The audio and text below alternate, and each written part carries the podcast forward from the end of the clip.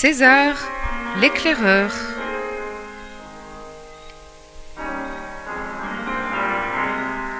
Roman de Bernard Monteau.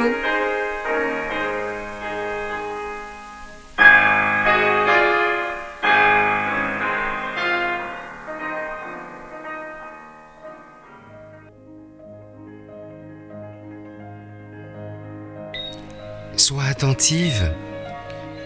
Il y a un miroir merveilleux en toi. Il révèle tout. Il repose en toi. Et c'est lui qui le reflète. Mais seulement s'il y a silence. Un petit moustique s'y pose et brouille le miroir. Dialogue avec l'ange.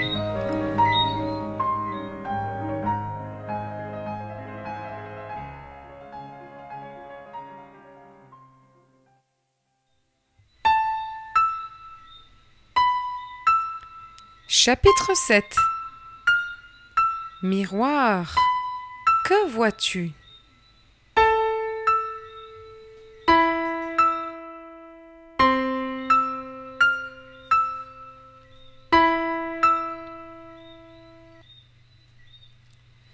Durant les deux mois qui suivirent, chacun de mes petits problèmes provoqua un échange de lettres. Oh, rien d'exceptionnel, aucun péril en la demeure, tout au plus quelques tracasseries ordinaires dont j'avais la ferme intention de me débarrasser. Depuis mon épisode avec Antoine, une chose m'était apparue évidente. On s'empoisonne la vie, non pas par de grands drames, mais par mille détails mal digérés. On passe d'un rendez-vous manqué à la facture impayée. Puis on saute au ménage pas fait pour se retrouver dans la voiture qui ne démarre pas. À croire que cela nous manque de ne pas souffrir. Je ne pus m'empêcher d'observer cette accumulation quotidienne de tourments infimes juste pour avoir le droit à l'agacement. Non, décidément, c'en était trop. Il fallait y remédier, et aucune victoire, aussi minime soit-elle, ne serait à négliger. Et puis d'abord, il vaut mieux commencer par ce qui est à notre portée. C'est une question de stratégie. Une petite victoire n'est-elle pas préférable à un grand échec? Je m'étais résolu à tout noter, cherchant à débusquer tous les agacements que je pourrais contourner. Ce fut ma période yoga des mini-emmerdements, où César me conseilla par petites touches discrètes, usant d'une patience à toute épreuve devant mes erreurs répétées. Pourtant, quel bonheur de constater peu à peu ma transformation concrète dans certaines situations. Au moins, ce n'était pas de la littérature, mais un jeu implacable de reflets dans le grand miroir. Soudain, ce fut évident. Là, sur le trottoir, je passais mon temps à chercher à plaire, m'ingéniant à affirmer ma propre gloire. À peine étais-je assis quelque part que déjà j'établissais mes plans, cherchant les repères. Ça alors?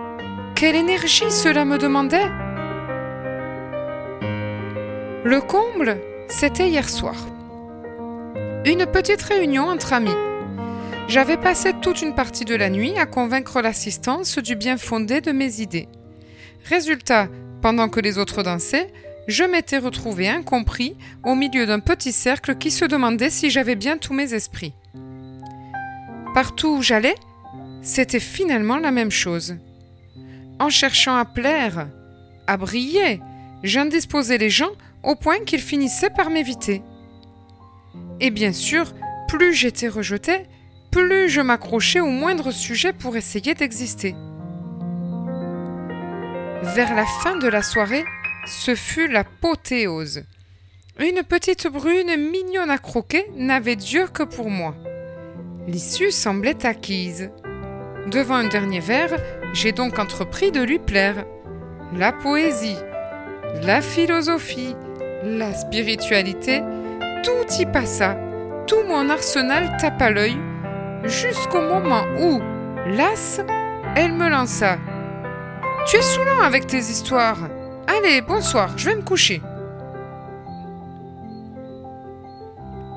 Pas de doute, C'est en cherchant à leur plaire que je les perds. Quelque chose ne tournait pas rond, il fallait que j'en parle à César. La réponse ne se fit pas attendre. Si tu trouves leur beauté, ils rencontreront la tienne. Et si tu les écoutes, ils croiront que tu as parlé. Cette lettre résonna en moi de plein fouet, m'imposant le pressentiment d'un nouveau Jacques. Quant à la mise en pratique, ce fut une autre paire de manches. Combien de fois me suis-je surpris à recommencer? Malgré toute ma bonne volonté, je ne parvenais pas à passer du Jacques beau parleur au Jacques silencieux, comme ça du jour au lendemain. Peu à peu cependant, mon acuité s'aiguisait et je découvrais de plus en plus tôt mon petit manège, celui de l'affamé d'amour, comme je l'appelais. Cela eut pour effet de réellement me transformer. Pas besoin de voyage en Amazonie ou dans le Sahara pour vivre l'aventure. Mon désert à moi, ma jungle personnelle, commençait à chaque rencontre. Alors, le miracle se produisit. À mon contact, des gens éteints se mettaient à rayonner soudain, uniquement parce que je les avais écoutés.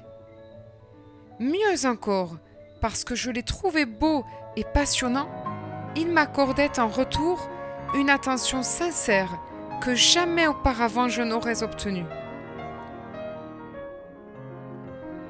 Ça alors, le silence attentif d'un regard qui comprend remplace vraiment mille mots.